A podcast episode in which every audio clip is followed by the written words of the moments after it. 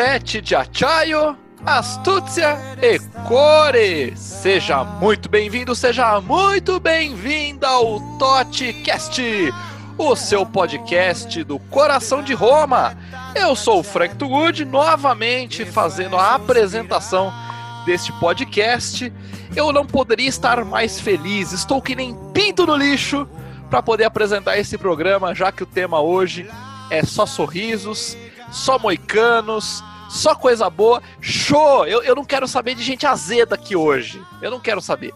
Eu, eu, eu quero felicidade, porque esse programa merece. Afinal de contas, tivemos dois jogos durante a semana, duas vitórias, e a vitória desta quinta-feira, que é quando estamos gravando esse programa, foi uma vitória saborosa, foi uma vitória especial e a gente vai explorar bastante dessa vitória e também do jogo do final de semana, com dois dos comentaristas. Hoje a equipe hoje a equipe está reduzida, acho que o povo não aguentou a felicidade do mata-mata de hoje e, infelizmente não pôde estar conosco, porém, quem está entende muito do assunto e é por isso que eu apresento ele, a pessoa mais bem-humorada deste podcast, Pedro Humberto. Valeu, Frank, valeu, El. Boa noite, boa tarde, bom dia a todos e todas que nos ouvem. Prazer estar com vocês aqui mais uma vez. É, se na semana passada, no podcast passado, eu falei que o time da Roma era Diawara mais 10, hoje eu digo que o time da Roma é Diawara, Lourenço Pellegrini e mais 9 meu amigo, o que jogou Lourenço Peregrini nesse jogo de hoje contra o Shakhtar Donetsk não está no gibi. Eu estou empolgado.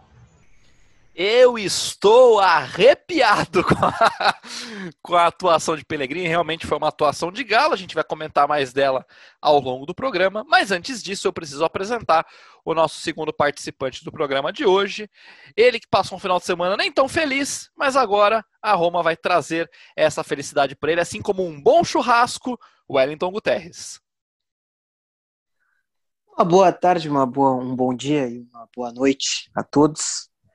Uh, ou a todos, né? Que agora tem essa coisa de gênero. Mas eu queria dizer que eu retorno depois de uma suspensão.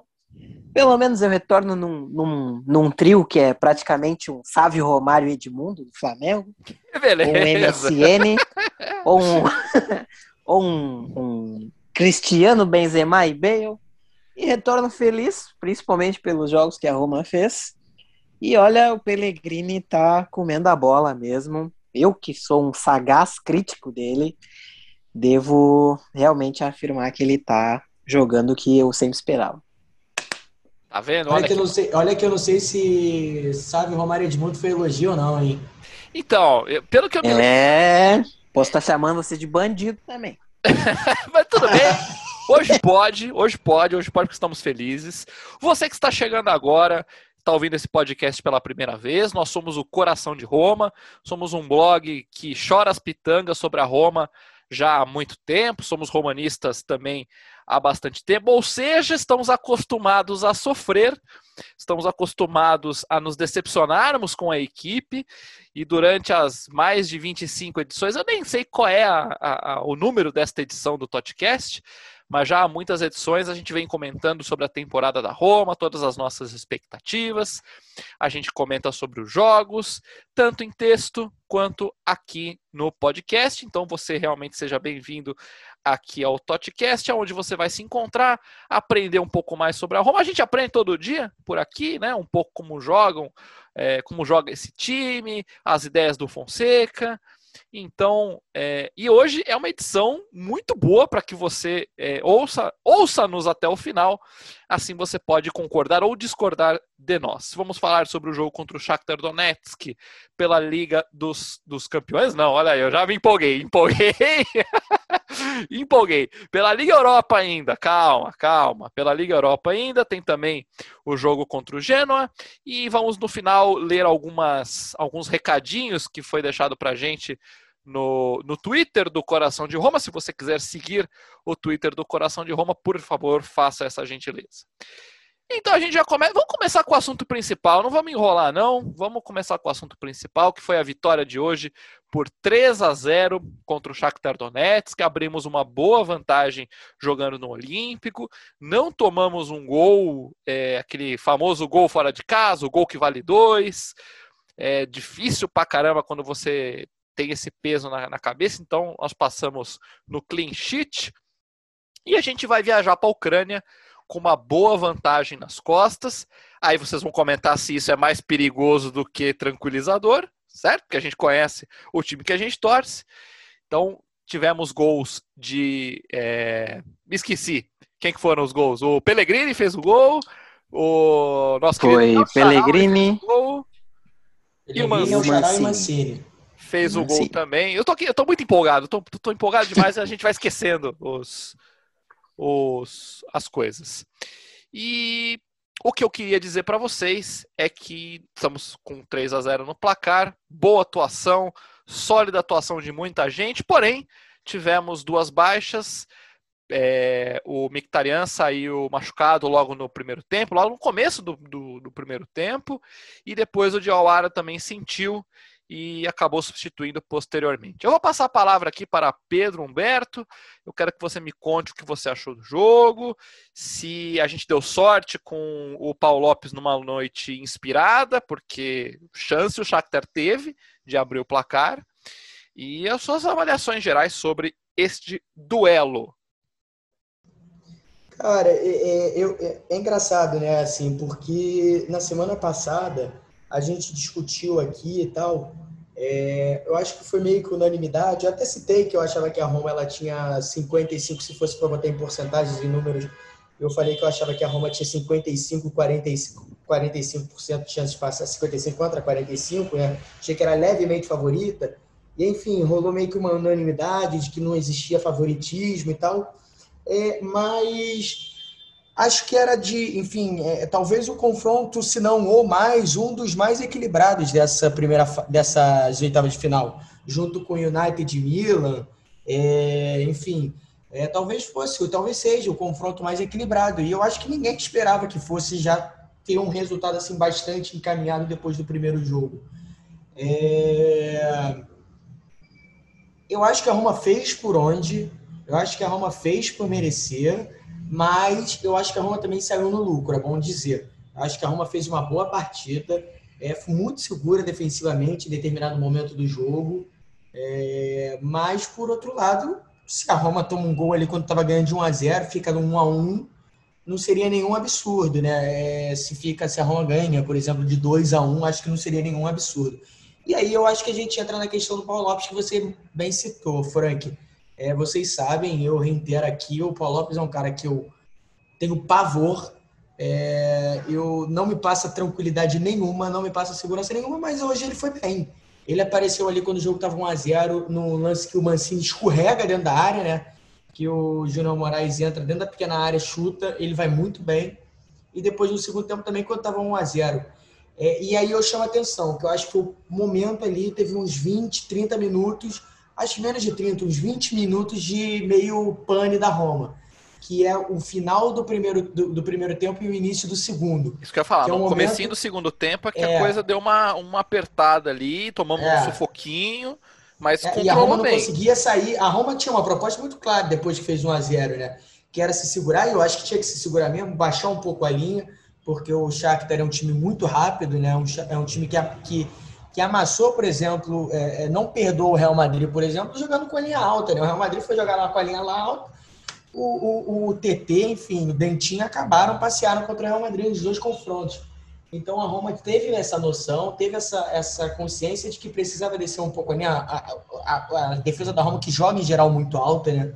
É, hoje jogou se resguardando então, quando fez 1 a 0 ficou esperando para contra-atacar e não conseguia, né? Nesses, nesses 20 minutos aí que eu citei, esse finalzinho de primeiro tempo e o início do segundo. O início do segundo, principalmente. O início do segundo tempo da Roma foi muito ruim, mas em determinado momento, eu acho que ele, quando entra o El Charaui e tal, o Pellegrini ele passa a jogar muito bem, a, a, a virar o jogo, né? A Roma viu que tinha uma saída ali, e aí a Roma perde uns dois gols antes de fazer o segundo que, meu irmão, eu tava me descabelando, cara. Eu falei, cara, como é que num jogo desse tu perde um gol desse? Que é aquela bola que, primeiro que é a do, do, do lançada pro El Sharawi, e ele e ele. O que, que ele faz? Eu nem lembro. Ele atrasa o goleiro? Eu não lembro. Eu não lembro. É real. isso. É, o, o, ele atrasa. O Pellegrini é isso, cruza é. da direita e ele isso. não consegue pegar com força. A bola meio que bate é nele e vai pro, pro goleiro.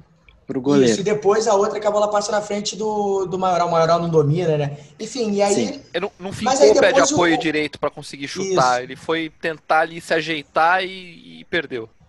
Isso. Mas aí, nesse momento do jogo, acho que a Roma já tinha conseguido equilibrar as ações, porque o Shakhtar já não pressionava tanto, né? Como foi no início do segundo tempo, que ficava com a bola, ficava com a bola, ficava com a bola.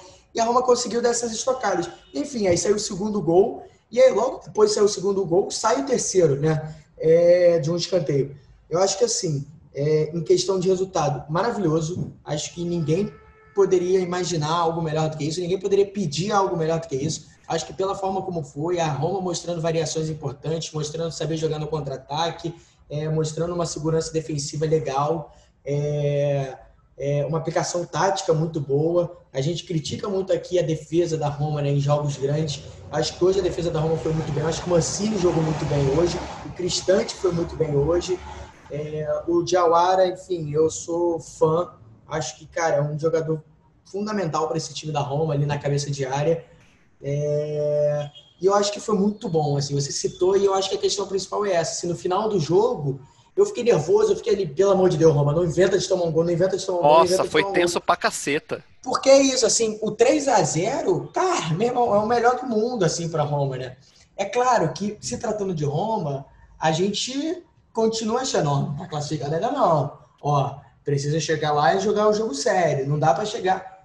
Mas, por outro lado, é, assim, é uma condição que te permite entrar muito mais tranquilo, né? Se, se não ficar tranquilo com esse placar de 3 a 0 vai ficar tranquilo com qual placar, né? Só é. se fizer 4, 5, 10?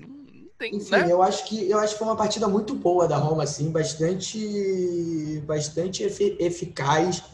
É, acho que se comprometeu a fazer, executar um certo plano de jogo e conseguiu. Porque o primeiro tempo da Roma, até o gol, é muito bom, né? A Roma cria umas chances. O, o, o inclusive, ele se machuca num lance que ele poderia ter feito 2 a 0 O goleiro tá fora do gol, ele bate por cima, né? É, enfim, ele sente a coxa ali, ele já estava já, já tava sentindo nos últimos jogos e se machuca. Enfim, então acho que a Roma ela, ela executou muito bem o plano de jogo e acho que deu certo. Deu certo pra caramba. É, e eu acho que assim é um grande jogo da Roma em muito tempo. É, e é no momento em que a Roma vinha mal. É no momento em que a Roma sofreu para ganhar da Fiorentina jogando mal, sofreu para ganhar do Genoa jogando mal, é, perdeu é, da, do Milan né, num jogo bem esquisito. Então, assim, é, a Roma ela precisava dessa vitória. Eu acho que ela veio num momento espetacular da temporada, pensando que vai ter é, sequência da Liga Europa, pensando que daqui a pouco a gente tem Napoli, tem Atalanta no Campeonato Italiano. Enfim, eu acho que é uma, eu acho que é uma vitória para dar moral, ainda mais levando em conta a quantidade de desfalques que a gente está tendo no momento. A gente entrou com uma escalação um tanto quanto diferente pela saída do Veretu. O Veretu se machucou, era desfalque certo, não tinha segredo com isso, mas o Fonseca não quis adiantar como é que ele ia entrar com a equipe. E aí ele entrou de um jeito que eu acho que surpreendeu muita gente. Eu, pelo menos me surpreendeu. Eu não imaginaria que o Fonseca fosse entrar sem um atacante de referência. A gente sempre fica na dúvida se ele vai preferir o Borja Maioral, se ele vai preferir o Zeco, e no fim das contas ele preferiu nenhum dos dois. Ele entrou com o Mictarian fazendo o falso 9 e um meio-campo com o Vilar e Vidjar, como queiram, né, a, pronúncia, Vidjar e Jawara para e aí um, um meio campo que, que equilibra o Jawara, que é um cara de mais retenção, de destruir as jogadas, destruir no bom sentido, e o Vidjar, que é um cara que está aparentemente mostrando nos jogos ali. Eu não sei se está vazando o nosso querido amigo do lado de fora da minha residência tocando pamonhas, o famoso carro da pamonha era o que me faltava no meio da gravação do Totcast. Mas tudo bem, a gente continua. Não tá não, não tá não. A gente continua aqui, não tem problema.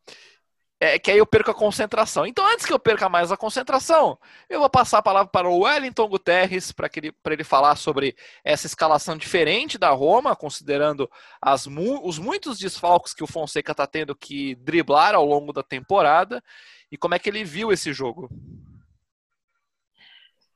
Bom, amigos, eu diria o seguinte: a primeira frase que eu já vou falar aqui sobre esse jogo, eu diria que é nó tático de Paulo Fonseca. Para desgraça de alguns integrantes desse astuto podcast, que eu não vou nem mencionar o nome desses integrantes, mas a gente sabe bem quem é. E, cara, a Roma surpreendeu, assim. Eu concordo muito com o que o Pedro falou. É, foi uma, da, uma, uma das atuações da Roma, assim, que a gente não via há um bom tempo. Principalmente vindo em campeonatos europeus, assim. Eu acho que a última grande atuação da Roma foi contra o Barcelona, acho.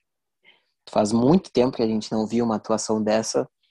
Um, o time surpreendeu essa escalação, realmente nos causou até uma, uma leve conversa no, no grupo no WhatsApp. É, concordo com o Pedro também em relação ao Diawara. Eu acho que ele está voltando a jogar o que ele jogava no Bolonha, porque no Napoli ele não teve essa oportunidade. É, foi um jogo, eu acho, eu diria que quase todo time jogou bem. Eu diria, poderia citar uns sete nomes que realmente se destacaram nesse jogo, mas eu quero destacar muito a minha decepção com o Shakhtar, que eu esperava que fosse um time que nos impusesse uma dificuldade um pouco maior, mas teve aquele momento de, de entre 15 a 20 minutos que eles realmente estavam tentando buscar o empate, mas depois, cara, é, o Shakhtar e não, não causou tanta dificuldade assim, mérito da Roma, obviamente. E foi o que vocês falaram, foi o que vocês mencionaram. É engraçado que esse time tocou o terror no Real Madrid, cara, nos dois jogos da Liga dos Campeões. E contra a Roma, realmente, eles não parecia ser outro time praticamente. E a escalação era bem semelhante à que teve contra o Real Madrid. E e também eu queria mencionar o que o Pedro também falou de, dos desfalques. Porque, tipo, a Roma jogou sem o Veretu, o Smalling tá voltando de lesão, o Dzeko tava voltando de lesão também. É, o Mkhitaryan saiu no começo do jogo e mesmo assim, o Zaniolo, obviamente, mas o Zaniolo a gente nem...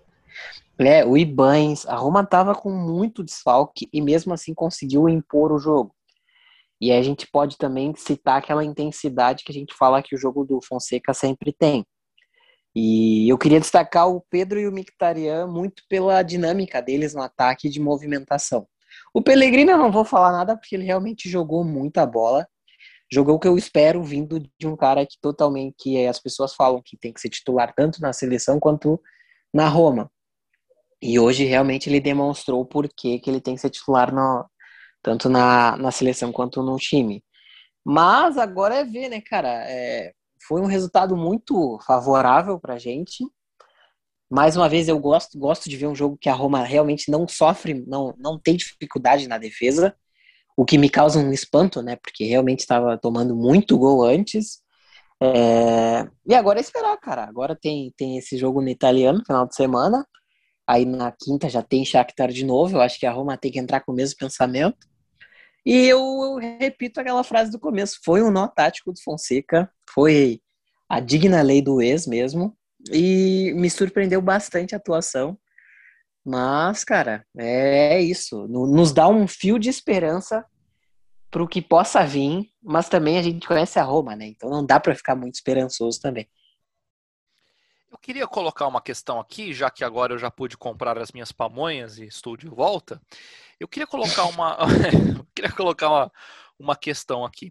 A atuação do Pedro, não do nosso Pedro Humberto, porque a atuação do nosso Pedro Humberto no podcast é sempre com muito garbo e elegância, mas a atuação de Pedro oh, em campo. Obrigado, viu? A atuação de Pedro em campo.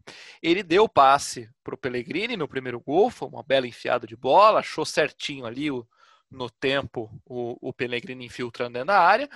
Mas pode ter sido uma impressão minha, eu não vi o Pedro tão ativo assim fazendo outras jogadas. Tanto é que foi substituído.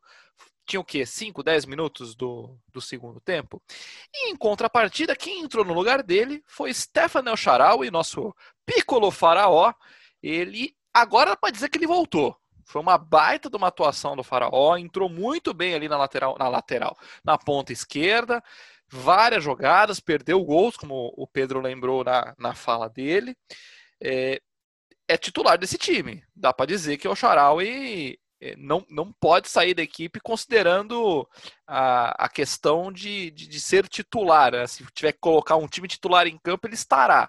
É claro que a gente já comentou isso outras vezes em outros podcasts, com um elenco curto, a gente precisa rodar muito para poder descansar todo mundo. Não é à toa que o time está com a enfermaria cheia, o departamento médico do Dr. Pastore, ele tá. Podia dar, né, o nome do, do departamento médico pro Pastore? Acho que merece, né? É, esse aí, esse aí tem um. Tem, olha, é, é VIP lá é formado em medicina já, né? Já dá para dar um diploma para ele ali. Então, no departamento médico do Dr. Pastore bastante cheio.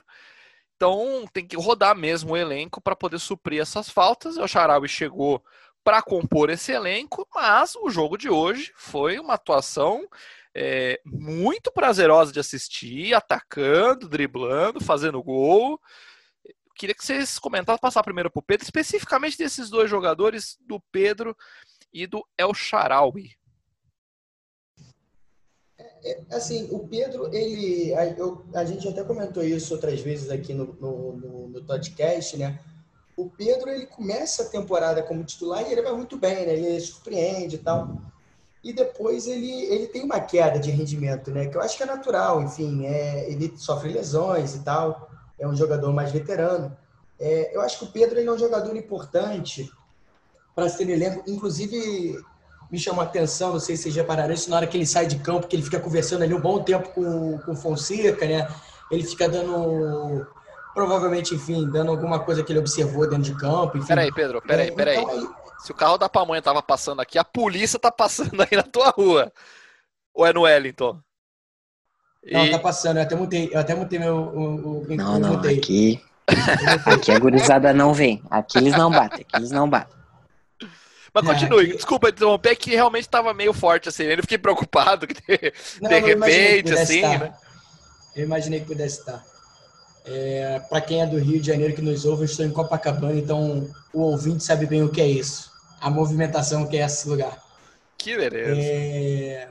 Mas você Enfim, dizia do Pedro, que é um cara importante, conversando com, com, o pessoal no banco, debatendo é um cara, o jogo. Eu acho que é um cara, cara que é importante para se ter. É isso, assim, é um cara que é importante para se ter no elenco e tal.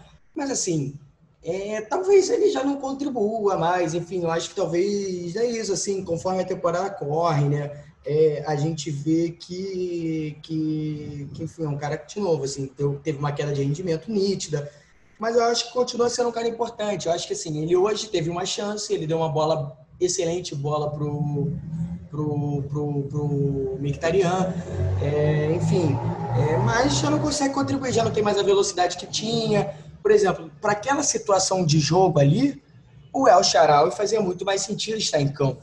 E o time melhora no segundo tempo quando o El Charaui entra no lugar do Pedro. Né? É inegável, porque você passa a ter um escape que você não tinha com o Pedro.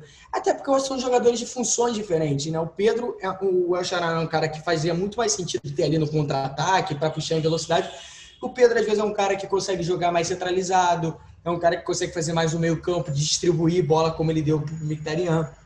Enfim, acho que são jogadores de funções diferentes. Acho que os dois podem jogar junto em determinado momento do jogo, em determinada circunstância. É, mas é isso, assim, eu acho que hoje, para a circunstância do jogo, do que era o jogo hoje, da Roma precisando em velocidade e tal, fazia mais sentido ter o, ter o, ter o El Charal em campo naquele momento, no 1x0, talvez não quando estava 0x0, talvez não começar o jogo, mas quando estava 1 a 0 a Roma se resguardando mais defensivamente, precisando de velocidade para contra-atacar, talvez fazia mais sentido. E eu acho que a melhora da Roma ela passa por essa mudança. Eu acho que o Paulo Fonseca. Eu servi a carapuça no comentário do Wellington, tá, do El. Eu senti a carapuça. É, porque eu sou crítico ao Fonseca. Não, jamais. É, jamais. É, é, mas o meu mas eu acho que o Fonseca acertou hoje. Eu acho que ele acertou no plano de jogo, eu acho que ele acertou na estratégia, eu acho que ele acertou nas mudanças. Eu quero falar do Fonseca mais tarde, com um pouco mais de calma, que é um assunto que vale que vale a nossa discussão aqui, porque o Fonseca é alguém que nos provoca é, diversas sensações. As sensações mais primitivas, como diria Bob Jeff, não é mesmo? Então tem hora que a gente quer matá-lo e tem hora que queremos endeusá-lo, por isso que vamos falar dele mais adiante. Queria passar a palavra para o El, é, falar para a gente dessa de colocar Pedro El Charaui, são dois jogadores que, que o Pedro diz que podem jogar juntos. Concorda com ele? Para variar, concordo com o Pedro. É, eu acho que o, o, o, aí eu falo do Pedro da Roma, né?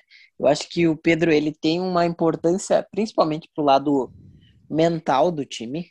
Eu acho que esse lado vencedor dele tem um impacto na gurizada da Roma. Eu acho que ele realmente começou muito bem.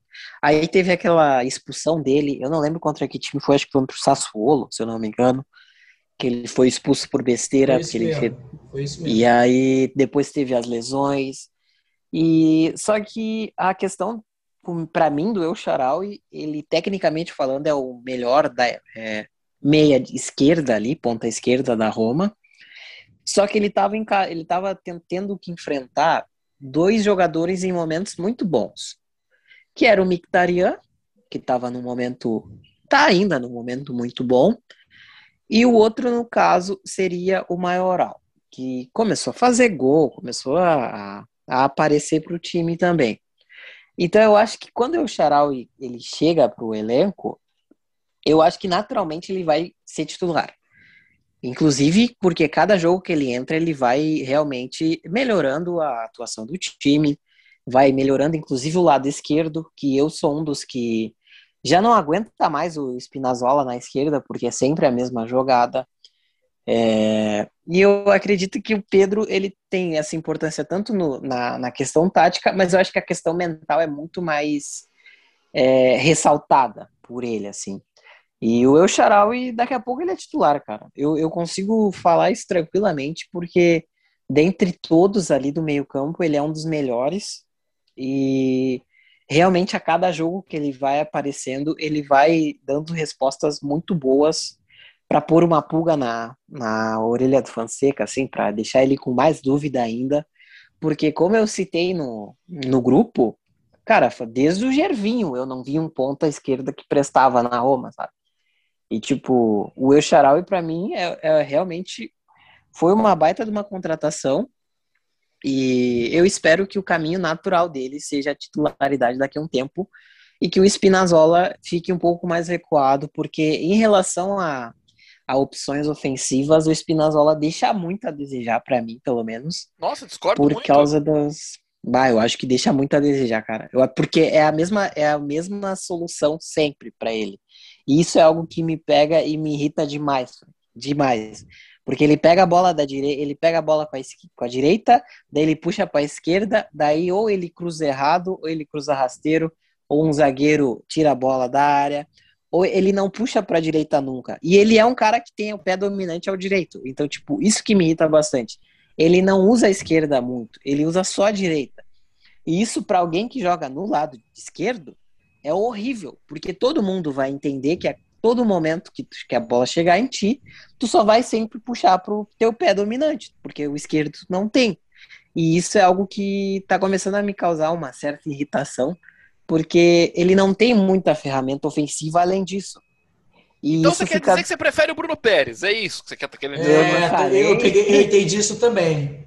Pra mim, falei claro. isso. Calma aí, eu prefiro o Calafiore. eu, prefiro... eu não falei isso, mas o, o Spinazzola deixa. Eu, cara, eu acho que se o Spinazzola fosse pra direita, as coisas melhorariam muito para ele. Muito, assim. Mas daí você tem o Carlos né? em boa fase. O também. não deixa, né? A temporada do é... É. Esse é um problema, assim, porque eu acho que o Spinazzola, o problema dele é só esse. Ele tá jogando na posição errada. esquerdo tá jogando na posição errada. Se ele jogasse na direita, tudo ia ficar mais tranquilo para ele. Mas voltando aí ao Charal e Pedro, é mais essa questão mesmo. Pedro é um, um, vencedor, é o jogador que ganhou tudo, se eu não me engano, se eu não me engano, ganhou a Copa do Mundo, ganhou a Eurocopa, ganhou Liga dos Campeões. Eu não sei se não ganhou a Europa Liga também com, com o Chelsea. Então, tipo, pensamento vencedor ele tem, então acho que ele tá ele tem um certo peso pro elenco.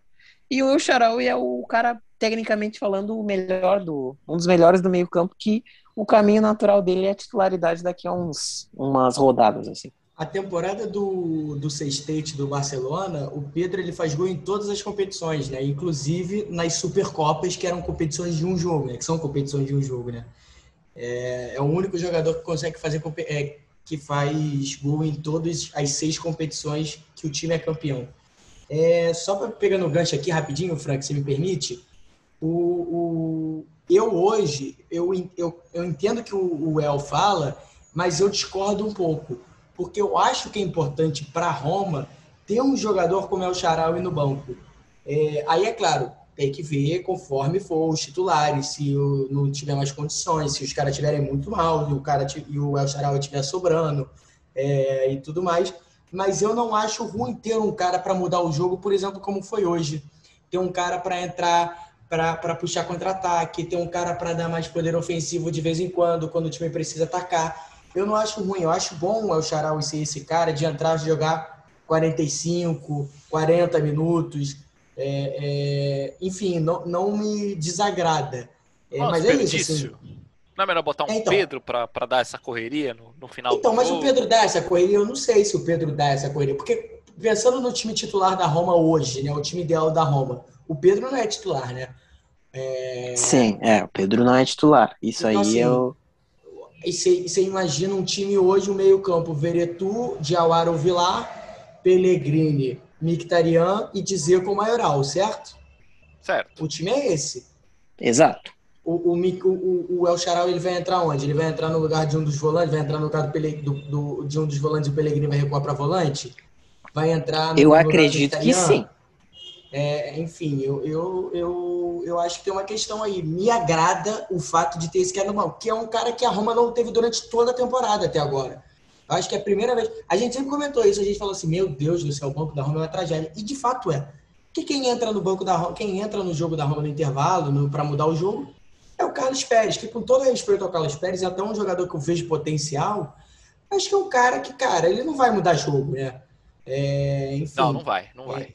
Então, assim, é no, a Roma, o banco da Roma entra todo jogo. Entra Bruno Pérez, entra é, Carlos Pérez, entra o Maioral ou o Dzeko. Enfim, é um banco que não vai mudar muita coisa. Então, me agrada ter esse cara, esse El Charal vindo do banco. Entendi, entendi. Só, só lembrando, só lembrando uma coisa, o azar também do El Sharawi foi que quando ele chegou, o Pele... e nessa disputa no meio aí, o Pellegrini também joga de armador de vez em quando, né? Então vocês pensam o seguinte: com o Eucharaui já é um problema porque vai faltar espaço para tanta gente. E o Zaniolo quando voltar, sabe? O Zaniolo quando voltar é... vai ser uma discussão maior ainda. Ó, oh, mas esse aí joga até no gol, hein? Esse aí ele pois escolhe é. a posição onde ele quer. Se quiser apresentar o podcast, voltar... ele apresenta. Não tem problema. Tranquilo. Porque aí vai ser uma. Vai ser aquelas dores de cabeça boa de se ter, porque ele vai ter muita opção pro meio campo. Aí de um elenco e agora, curto vira um elenco longo. Sim, exatamente. E aí o... até saudade do Zaniolo, porque tem alguns jogos que a gente realmente consegue perceber que falta alguém que tenha um, um, um retoque mais técnico do que, do que alguns que a gente vê. Mas o Fonseca tá, tá conseguindo criar mais opções para o time. É, o Veretu, que se lesionou, estava se destacando de uma forma até assustadora. Então, para ele deve ser aquele problema bom de se ter, mas é aquilo. Eu também entendo esse lado que, que o Pedro falou de que realmente tu olha para o banco da Roma e tu pensa, caralho, nós vamos perder. Não tem o que fazer. E agora com o El e tu consegue ter um, um certo pensamento assim de é, talvez eu tenha, eu consiga dar uma alterada na, na forma que a gente esteja jogando. É não só com relação a, a, jogador, mas de esquema tático mesmo, tentar alguma variação ali. E isso é um assunto para o nosso próximo assunto, porque eu preciso evocar ele. Paulo Alexandre Rodrigues Fonseca, 48 anos, português, nascido em Moçambique. Neste programa, fizemos a caveira de Paulo Fonseca. Neste programa, colocamos a, o assento dele nas mãos de Alegre.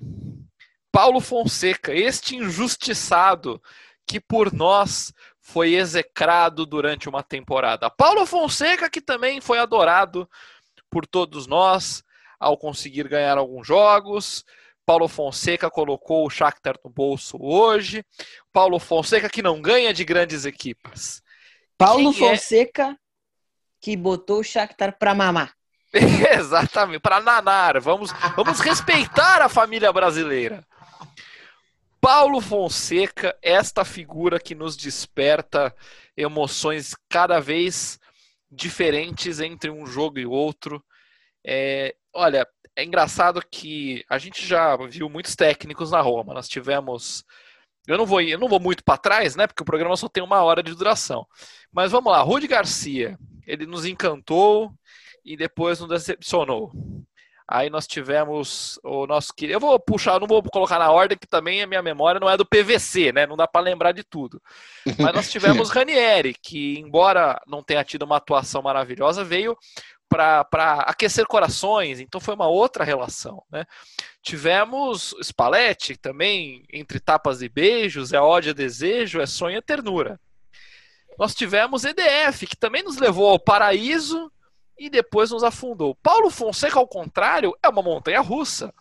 Paulo Fonseca nos, nos alegra num jogo, nos entristece em outro, nos alegra em um, nos deixa puto em outro, e hoje é um dia de mais felicidade. É, o que, a minha pergunta para vocês é mais direta. Eu vou começar com o El dessa vez para a gente mudar um pouco a ordem aqui. É, para a próxima temporada, vale dar uma, uma chance para Paulo Fonseca ou depende é, especificamente dos resultados que ele obtiver nesse, nessa temporada. E aí a gente tem que considerar uma temporada com Covid, pandemia rolando solta, uma temporada que, por ter, enfim, a característica que está tendo, ela tem produzido muitos desfalques. Tem hora que o Fonseca não tem defesa, tem hora que o Fonseca não tem meio campo, tem hora que ele não tem ataque ele vem conseguindo resultados, pelo menos gerais ali de tabela, razoáveis no campeonato italiano, colocando por enquanto o time na, na briga ferrenha pela Champions League. E ele tem, queira ou não, e confrontos que nós entendemos aqui no Totcast como equilibrados, ele tem colocado no bolso. Foi assim contra o Braga, foi assim hoje contra o Shakhtar. Ele tem chances da gente chegar no final da temporada dizendo, ok, Acho que vale a pena tentar pelo menos mais uma temporada, considerando que foi essa. Ou vocês não caem nesse canto da sereia de Paulo Fonseca e preferem que ele eh, agradecem, né? Muito obrigado pelos serviços prestados. Boa noite e, e arrivederci. Qual que é a opinião de vocês sobre Paulo Fonseca, começando com Wellington Guterres? Cara, então, eu vai ser com, totalmente contraditório o que eu vou falar. Muito Mas... bem, é assim que a gente gosta. Mas eu não renovaria. Já diria muito, mesmo com essa questão do, da renovação automática em posto de Champions League, eu não renovaria. E aí, eu não renovaria por alguns motivos que eu posso listá-los agora. Primeiro motivo, não ganha jogo grande. Isso é algo que me incomoda bastante. Já vou te interromper. Vídeo. Os jogos da Liga Europa podem ser considerados jogos grandes ou não? Contra Braga e contra Shakhtar, não. Eu não considero jogo grande. Eu considero o jogo grande da Liga Europa que eu considero foi contra o Sevilha, onde a gente tomou um banho de bola. Parecia um time de idoso de 60 anos contra uma gurizada de Isso, 20. idoso de 60 anos, é ô louco. Ô louco. Parecia um time de velho e aí, esse jogo foi uma vergonha para Roma. Os, os, os derbys italianos foi outra vergonha para Roma. O do Napoli, que é um que me marcou bastante, foi um jogo vergonhoso. E isso me irrita bastante, porque técnico, obviamente, campeonatos tu consegue ganhar se tu acabar ganhando de todos os pequenos e empatar com os grandes. Só que eu gostaria muito de um técnico que tivesse a visão de que consegue também ganhar desses times gigantes que a gente enfrentou. Eu acredito que outro lado que pesa bastante na minha visão é o lado é o investimento nas transferências, que dessa vez ele teve muita é, muita mão dele em relação às transferências e o elenco segue curto em alguns pontos que eu não entendo por que, que segue curto. É, eu acredito que o, a forma como a Roma joga é um pouco pragmática demais às vezes, onde é só cruzamento. É, o jogo contra o Elas Verona foi esse último que a gente empatou 0 a 0 não foi? Ah, qual, qual foi o jogo que a gente empatou 0 a 0 que foi um teste Benevento. Contra o Benevento. Cara, é, é, é um jogo assim, ó, que a Roma era obrigada a ganhar e não ganhou por causa desse futebol pragmático de sempre. E eu não renovaria muito por esses pontos, apesar de ter esses resultados favoráveis, é, conseguir res, é, resgatar alguns jogadores, Mictarian, é, fazer o Veretu jogar muito mais bola, sabe? é, destacar muito mais o Zaniolo. Eu ainda sinto falta do principal, assim, que essas vitórias contra time grande é uma Roma tranquila, onde tu sabe, tu vê um clássico e tu pense, não, dá para ganhar tranquilo sim. E hoje a gente vê um clássico com a Roma, a gente já pensa, bom, empate ou derrota é o que vai acontecer. E isso me irrita bastante, assim. Por mais que ele esteja fazendo um ano muito bom, eu não consigo cair nesse ano muito bom dele, tendo em vista que se ele tiver um ano muito bom, ele naturalmente vai automaticamente vai ser renovado o contrato dele, sabe? Eu tenho esse receio, inclusive eu já até conversei com o Rubão até lá no grupo sobre e para mim é um estranhamento até. Porque eu não renovaria com o Fonseca para ele nos entregar os mesmos resultados. Eu não estou dizendo que possa mudar, mas pelos resultados que ele nos entregou, eu não renovaria. Eu investiria num técnico com uma visão um pouco mais vencedora, que no caso, Alegre com certeza seria uma das opções. Então você não está satisfeito com o time é, potencialmente se classificando para a Champions League e avançando relativamente bem na Europa League? Você, é, ah. acredita que precisa de mais? Você está com mais fome, é isso? Sim, eu acredito que tá, vai começar a entrar dinheiro na Roma. É, a gente tem, um, tem jogadores que realmente é, são muito bons. É, a gente tem jogadores em crescimento. É, eu acredito que a Roma pode ganhar um espaço ainda maior nas competições. Só que depende muito dela, sabe? E para depender dela, a gente tem que fazer uns investimentos um pouco mais pesados em relação a técnico, a elenco. Eu acredito que o Fonseca, nesse caso, deixe um pouco a desejar, assim, porque o maior é, destaque, maior conquista do Fonseca, assim, a visão mundo, foi é, ganhar do Manchester City, sabe? Não foi os campeonatos ucranianos, sabe? Foi ganhar do Manchester City com o Shakhtar. Porque de resto não, ele não alcançou muita coisa. E eu acho que a gente precisa de um técnico, de um técnico com uma visão mais vencedora, assim. Entendi. E Pedro, a gente, pelo que eu estou entendendo da fala do Wellington, nós somos obrigados, nós, né? Olha, eu já, já tô dentro da equipe, já, já tô do lado do, do, do General Manager, do lado do Friedkin, meu, meu parceiro de zap aqui. É, é, obrigado, é obrigado, não tem, não é uma opção, é obrigado. Olha que você tem linha direta com eles, hein? É, a gente conversa, que troca ideia, eu mando uns eu zaps aí pro, pro Dandan. Dandan é meu, meu parceiro, parceiro de truco online. O que, que eu tô falando? A gente é obrigado a renovar com o Fonseca caso ele se classifique para a Champions League. Não é, não é opção, é automático isso. É, é. Não tem, não Existe tem essa cláusula de que a Roma garantindo. Porque o contrato dele acaba agora, né? E aí ele garantindo essa vaga na, na class, essa classificação para Champions automatic, é, renova automaticamente por mais um ano. E aí obrigado a ficar com ele por mais um ano para demitir no dia seguinte. Pode aí tem que carregar. É, aí tem que carregar ah. esse fardo. Ah, bom. Então, tá bom. E Pedro, então, como que a gente lida com o fator Fonseca? Eu, eu acho que ele tem as melhores desculpas do mundo para dizer, olha, não deu para entregar o melhor. Eu queria ter Zaniolo, eu queria ter um mercado um pouco melhor, mas considerando pandemia foi o que deu para fazer. Eu queria ter meu time completo na maior parte do tempo. A gente sabe que machuca, isso é normal.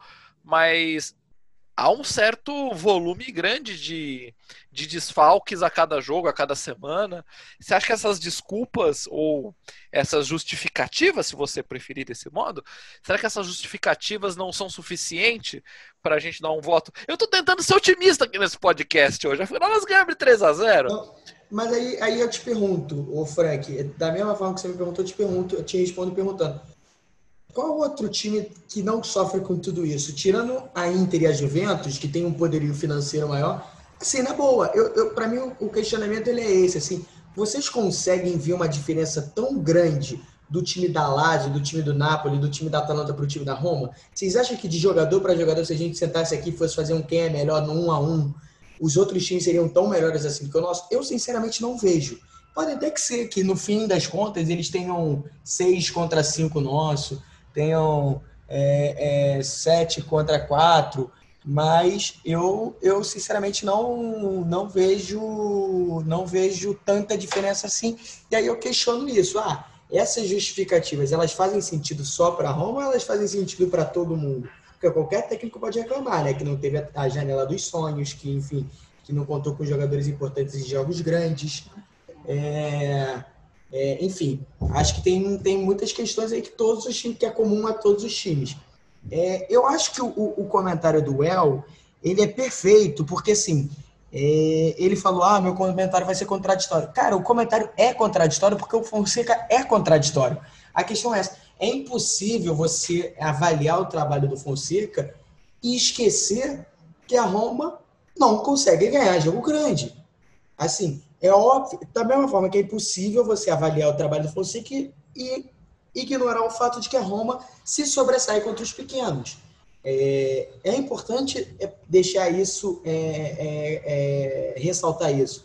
Da mesma forma que a Roma tem facilidade para ganhar dos pequenos, e só não teve facilidade para ganhar, só não ganhou do Benevento, jogo que o El citou, é, a Roma tem dificuldade de ganhar dos grandes. E ele tem que ser cobrado isso. É impossível avaliar o trabalho de um técnico quando você pega seis times ali que o cara simplesmente não consegue ganhar. É, e aí eu faço uma outra pergunta. Alguém aqui imagina a Roma passando de fase na Europa League? Se a Roma pega num sorteio, por exemplo, o Tottenham, o Arsenal, alguém vê a Roma passando? Contra o Arsenal, sim. Contra o Arsenal, sim. Eu, eu, eu, não vejo, eu sinceramente não vejo, porque eu acho que a Roma é, é, é essa Roma. E é isso, assim, eu acho que no 1 a 1 talvez sejam times equi, equivalentes, se a gente for fazer 1 a 1 é, Mas eu tenho sinceras dúvidas se, enfim, se o time. E aí eu acho que é tudo uma questão que a gente já conversou aqui várias outras vezes o que, que é, se é um bloqueio mental, se é um bloqueio técnico, se é um bloqueio tático, se o time muda o plano de jogo para esses jogos.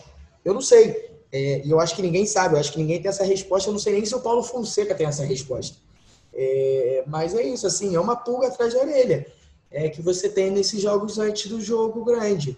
É, aí, por exemplo, você tem que torcer para o chaveamento, se a Roma passar do Shakhtar, que tem um chaveamento entre Tottenham e Arsenal e que os caras se enfrentem que tem um Manchester United de sei lá quem, um Manchester United de Milan ou, contra um Ajax, que os, os melhores times se enfrentam e aqui a Roma pega um, sei lá, o Granada, pega o, o Slavia Praga, que é a maneira da Roma ir avançando. Aí você fala assim, ah, mas o time que quer ser campeão não escolhe adversário. Desculpa, ah, eu escolho sim. adversário. Escolhe sim, eu pô. que escolher adversário, é claro. Eu tenho que escolher adversário, eu torço pra Roma, sabe? É isso, assim, eu não vejo a Roma ganhando do Tottenham, eu não vejo a Roma ganhando do Manchester United. Por exemplo, o jogo que o, que o Milan fez hoje, Pedrão, eu peraí, não sei peraí. se a Roma faria. Então deixa eu fazer uma introdução aqui. Já que o, o, o Zoom não nos censurou até agora, eu creio que ele não vai mais nos censurar. Então eu vou eu vou fazer o seguinte, eu vou adiantar aqui o nosso assunto, que é futuro. Nós tivemos o Praga e o Rangers empatando, então confronto indefinido. Braga não, Braga não, Braga foi eliminado para time. Foi o Rangers. Praga. Praga, isso. Ah, fonética que, Eu entendi é, a Braga, fonética desculpa, que tá desculpa. ótima. Slavia Praga. Que beleza. 1 a 1 com o Rangers, então indefinido. United e Milan também empatado indefinido. Vídea Real ganhando o Dinamo de Kiev fora de casa. Dá pra dizer que passou, vai. Vamos, vamos colocar sem grandes surpresas. Passou, né? Sem grandes É, surpresas. Passou, passou. Ajax 3 a 0 passou. Granada Passou. 2 a 0 no molde passou. Tottenham passou. Passou. Arsenal 3 a 1 é o Arsenal. Aí a gente vai ficar na dúvida. E Roma passou contra o Shakhtar. Vamos, sem, é, eu repito, dizer que estamos cantando vitória antes da hora, é só para a gente fazer um exercício aqui. É, vai ser sorteio na próxima etapa da, da, da, Europa League. A Roma enfrenta na próxima rodada do italiano Parma. Bom jogo para a gente ter entre rodadas ali da, de uma competição europeia. E aí é sorteio. Sorteio. O Pedrão falando que não, não, não, não acha que a gente é capaz de ganhar do Arsenal, de um Tottenham, de um Milan ou Manchester. Como que fica o nosso futuro? Eu vou repetir uma pergunta que eu fiz no programa passado.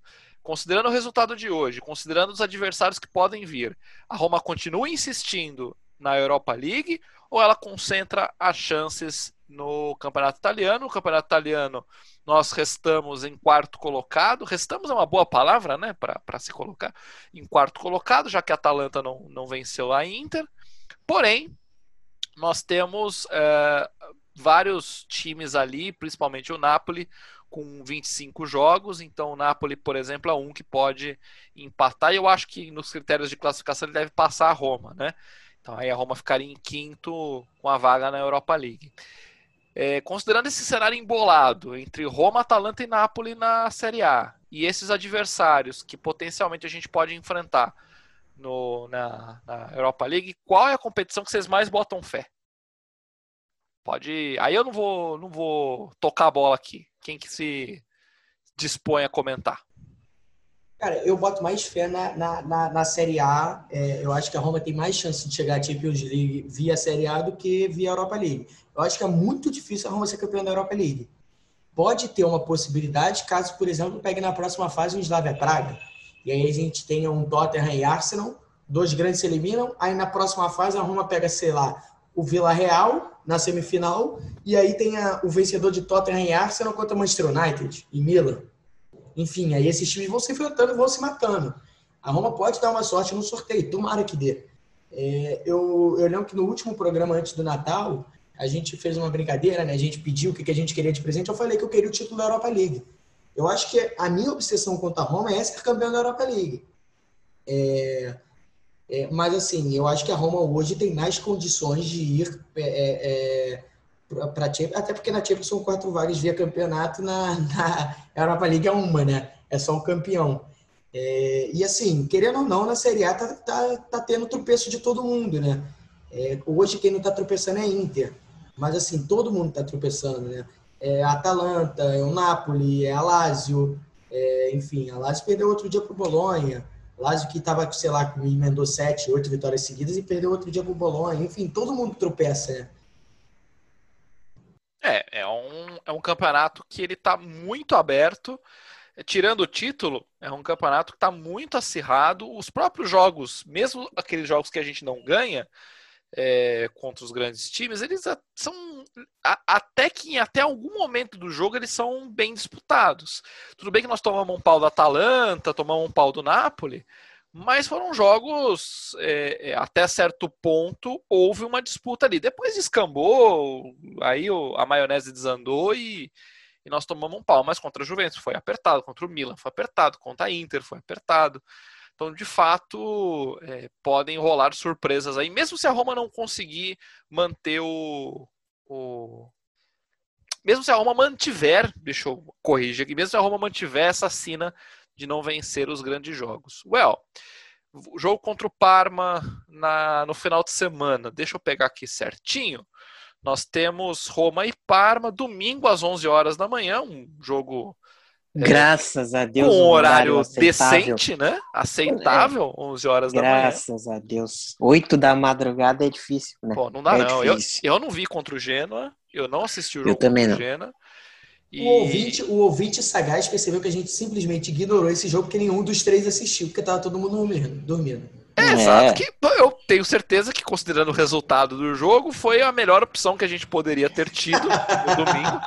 1 a 0 gol do Mancini, e pelo jeito foi um jogo duro de assistir, né?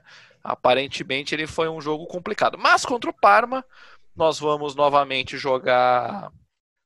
Nós vamos, nós vamos jogar fora de casa dessa vez, vamos viajar para jogar contra o Parma, é um joguinho que dá para ganhar, certo? Well, Parma é o vice-lanterna do campeonato. Cara, dá. Tem que ganhar então, é um né? Vice-lanterna. Ah, ah, é. Mas é, é, aí a gente entra naquele ponto que eu e o Pedro a gente ressaltou no, em questão da renovação do Fonseca.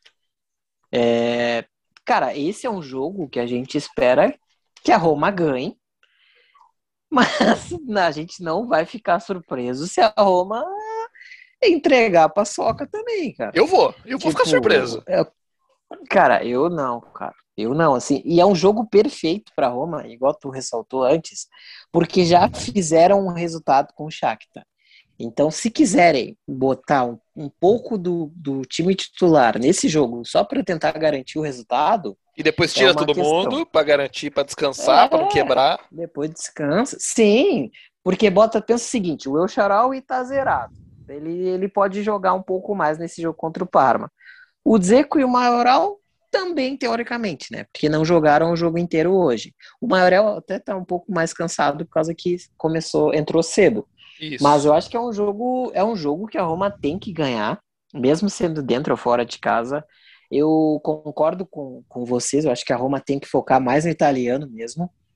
É, a Europa League é um pouco mais distante, mas obviamente a gente, como torcedor, a gente quer que a Roma alce, alcance esse, esse espaço na Europa, ganhe um Vocês não se iludem europeu. mesmo, né? Vocês não se iludem mesmo. Impressionante. Não, cara, eu aqui forçando, vocês entreguem as taças. Vamos, não, vamos, a Europa é consigo, é nossa. Cara. Vamos disputar a Copa do Mundo porque não tem para ninguém. Mas não, vocês, vocês são não consigo, não consigo. Pelo amor de Deus. É, é a realidade. É, é, ali, foi, acho que, eu não sei se foi o Frank ou foi o Pedro que falou que é o time mais azarado da história do futebol. Eu ressalto. Eu acredito que se não é um dos mais, é o, é, olha assim, ó, é o segundo mais azarado da história do futebol. Da Itália e... eu tenho certeza.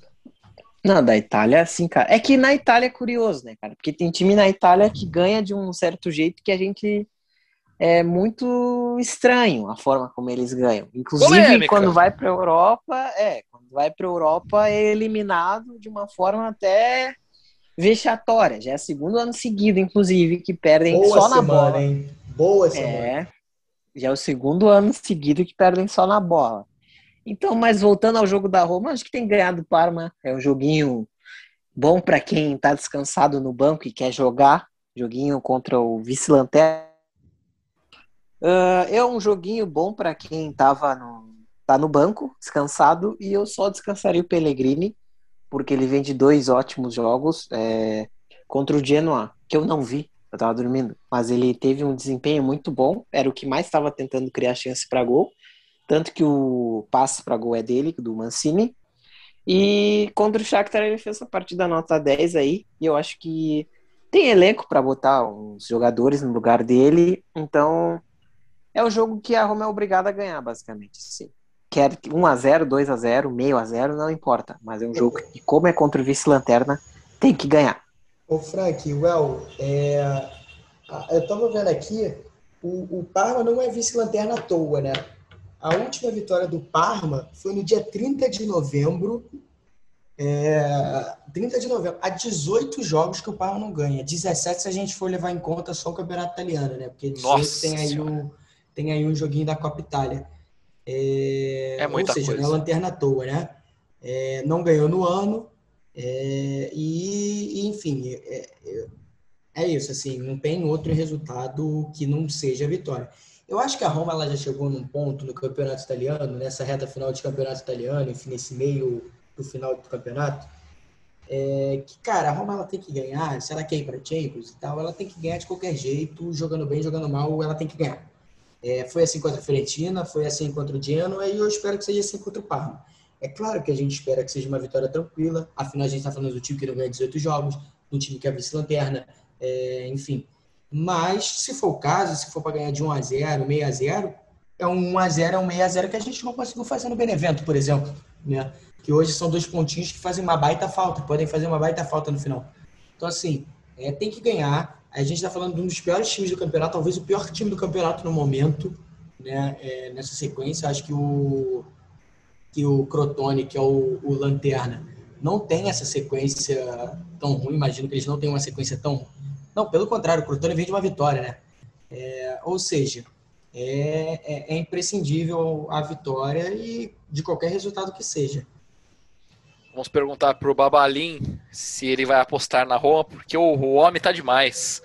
O homem não erra uma ali nos green, tudo verdinho, as apostas do Babalim, que beleza. Palpite, Cara, eu vou, aposta não, eu vou palpite. até apostar. Eu vou até apostar. Sério mesmo. Hum. Muito bem, então vamos nos encaminhando aqui para a última parte do nosso podcast, aquela parte que nós vamos ler as mensagens. E aí, dessa vez, vão ser as mensagens dos nossos colegas, porque Felipe Portes esqueceu de deixar abertos os comentários por mais tempo. Então, só temos membros mesmo do nosso próprio podcast, começando com Alexandre Ferrari, o nosso Alê. Ele está empolgado. Ele diz o seguinte: pode vir! Pode vir, Ajax! E chupa portes, que seu Ajax vai rodar para nós. Isso aí, tá vendo? Nós temos um, um host de podcast, Felipe Portes, nosso chefe, essa careca brilhante. Ele é um homem de muitos times, ele é um homem de muitas de muita de muitos países e aí pelo jeito lá na Holanda ele ele simpatiza muito com o Ajax então será que vem o Ajax para nós pode ser no sorteio pode ser que venha o Ajax temos também Rubens Avelar, que hoje estava em compromissos acadêmicos. Ele diz o seguinte: um abraço a todos os companheiros e chupa o El. Well, você quer responder? Eu acho que vale um direito de resposta. Cara, é... deixa quieto, esse é o carinho da audiência, é o carinho do Rubão. é o carinho. Mas é... é... Muito obrigado, muito obrigado para você ver como o nosso clima aqui no, nos vestiários ele é muito gostoso, ele é muito amigável. Temos também Diego Mendes, que participou do podcast da semana passada. Ele diz o seguinte: vitória excelente, partidaça do Pellegrini e do Mancini. Olha aí, citando o Mancini, que a gente não, não mencionou tanto hoje. Fonseca quase perfeito, só não foi porque colocou o Pérez e não o Calafiore. É, o Diego entende bastante da base da Roma e queria ter visto o bebê Calafiore em campo. Acho que ele tem razão. E o Calafiore, se ele tiver bem de saúde, de repente entra no jogo contra o Parma. Bom jogo, né? Para colocar se Deus o, quiser. a base. Sim. E o nosso careca, Felipe Portes, diz o seguinte: Olá, amigos! Ai, toda semana eu vou ter que passar por isso agora. Gostaria que vocês me mandassem, me mandassem um abraço, um abraço Portes. E para o meu amigo, é, ele cita aqui o amigo dele, eu não sei por que é que ele cita o amigo dele, o Ben, certo? O Ben. É, Gadura, né? O, o sobrenome do, do, do cara, o Ben. Ele é chefe de cozinha israelense. Olha, Portes tendo muitos amigos. E ele é romanista desde os tempos do Falcão. Um grande abraço para o bem da família Gadura, que está sempre conosco aqui nesse podcast. Principalmente, o Benga, ele, ele, o Benga, né? Eu, eu chamo de Benga. O Benga, ele normalmente aparece quando a Roma ganha. Então, é. É, em geral, é isso que, que acontece. Muito bem, muito bem. Então eu vou deixar aberto aqui esse finalzinho de programa para que vocês deem a última palavra. Não sejam muito muito compridos na sua, na sua exposição. Vamos fazer uma exposição agora mais curta para dar os palpites e encerrar o programa de hoje. É, nosso querido Pedrão primeiro, palpites para o jogo contra o Parma e já vamos dar um palpite para o jogo de volta. Valeu, amigos. Um beijo a vocês, a todos que nos escutaram até agora. Mais uma vez, um prazer estar aqui com vocês, é, ainda mais depois de uma grande vitória da Roma, como foi dessa quinta-feira. É, vitória eu acho que vai ser mais tranquila nesse final de semana. É, 2 a 0 Roma uh, contra o Parma. Acho que vai ser um time meio misto aí. É, enfim, vai dar uma descansada, até porque a Roma está cheia de desfalque. E na jogo de volta, eu acho que a Roma vai perder, mas eu acho que a Roma vai se classificar é, tranquilo. Acho que sem sustos vai ser 1 a 0 o Shakhtar Donetsk. A Roma nunca ganhou na Ucrânia. É, é um retrospecto a considerar, principalmente na equipe do Fonseca. E agora eu me despeço de Wellington Guterres, este menino homem gaúcho que nos diga o placar contra o Parma e o placar contra os ucranianos. Uma boa noite, Frank, Pedro. Um prazer dividir a mesa com vocês que são pessoas que eu gosto desse podcast, diferente de outros que eu não vou mencionar. Rubens, Rubens. Mas... Mas já está meio implícito a nossa inimizade aí, inclusive para os ouvintes. É, palpites para Roma, depois de todo o histórico que o Pedrinho trouxe aí, eu já vou dizer 1 a 0 Parma para surpreender de uma meu forma Deus, meu Deus. assustadora. E contra o Shakhtar, a Roma ganha, empata, não ganha, empata 1 a 1 e a gente se classifica e a gente segue sem ganhar na Ucrânia, mas pelo menos a gente se classifica. Que é a parte mais importante. Muito bem, meus queridos amigos ouvintes e ouvintas, chegamos ao final desta edição do Totcast. Se você gostou do programa de hoje, você vai compartilhar o programa. Se você não gostou do programa de hoje, me surpreende você estar até aqui ouvindo a, a, a nossa, o nosso debate, mas também compartilhe, é, diga para a gente o que você achou. É, se você quiser sugerir pautas para as próximas edições, também fique à vontade lá no Coração de Roma. Eu sou Frank Tugud, me despeço de vocês. Pode subir o Grazie Roma, que hoje merece tocar alto, forte. E, e é isso aí. Forza Roma!